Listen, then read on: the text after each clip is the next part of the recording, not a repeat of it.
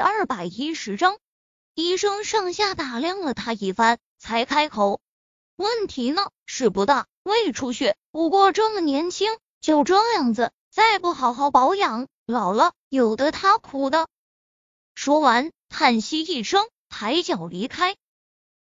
叶林说了声谢谢，刚想转身去开病房的门，妈，应该是这边。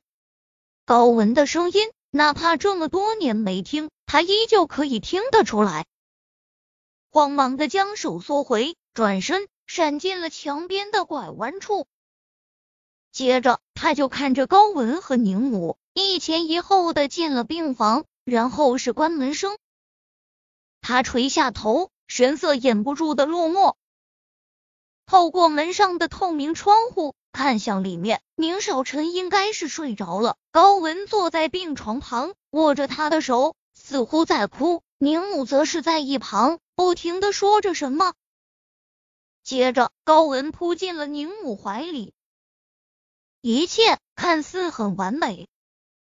他深吸了口气，终是转身离开病房内。妈，你看，他就是睡着了，嘴里喊着的。也是那个女人的名字，妈，这么多年了，我还是进不了她心里。宁母将高文拥到怀里，多少有些不好意思。小文啊，听说那个女的死了，这阿晨心里肯定不会一时半会能忘记。你给他点时间，时间久了，他就自然能看到你的好了。高文点头，妈，都是我做的不够好。阿晨，你醒了。宁母突然说道。高文松开宁母，转身看着宁少臣：“少臣，你醒了？你怎么喝那么多酒呢？妈说你都胃出血了。你妈刚刚就你们两个人吗？他明明听到了他的声音了，难道是幻觉？”宁母点头，不解。宁少臣闭眼没说话。这时，桌上的手机响了。宁少臣拿起来看了看，是柳絮的。不知道柳絮在里面说了什么，就见刚刚还死气沉沉的宁少臣一下子就精神大振，嘴角含笑。待他挂了电话，宁母问道：“是遇到什么好事了？”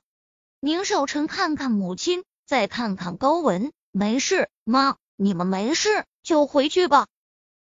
是呀，妈。你看，这天都快黑了，这里离家还那么远，你还是早点回去吧。高文附和道：“你和妈一起回去吧。”宁少臣突然出声，高文神情一滞：“我在这陪你吧。”不用，你们都走吧，我想静静。说着，往后一躺，眼睛重新闭上。宁母看了看高文，又看了看宁少臣，自己儿子的个性，他还是了解的，拍了拍高文的手臂：“走吧，陪妈妈回去。这么晚了，我一个人还真有点怕。”高文扯着唇，扯出一抹笑来，对着宁少臣说道：“少臣，那我先陪妈回去了，你自己注意点儿。”宁少臣微不可闻的嗯了声。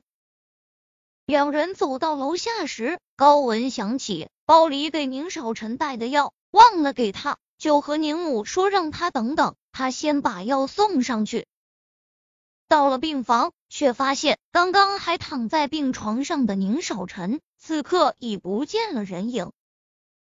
转身，他就跑向楼下，接着就看到一辆黑色的车从他面前驶过，驾驶室里。坐着就是宁少臣，心里不免一慌，什么事情让宁少臣居然连命都不要了？昨天医生还说他需要静养，想想刚刚宁少臣接的那个电话，他抿了抿唇，手一挥，拦了辆出租车就跟了上去。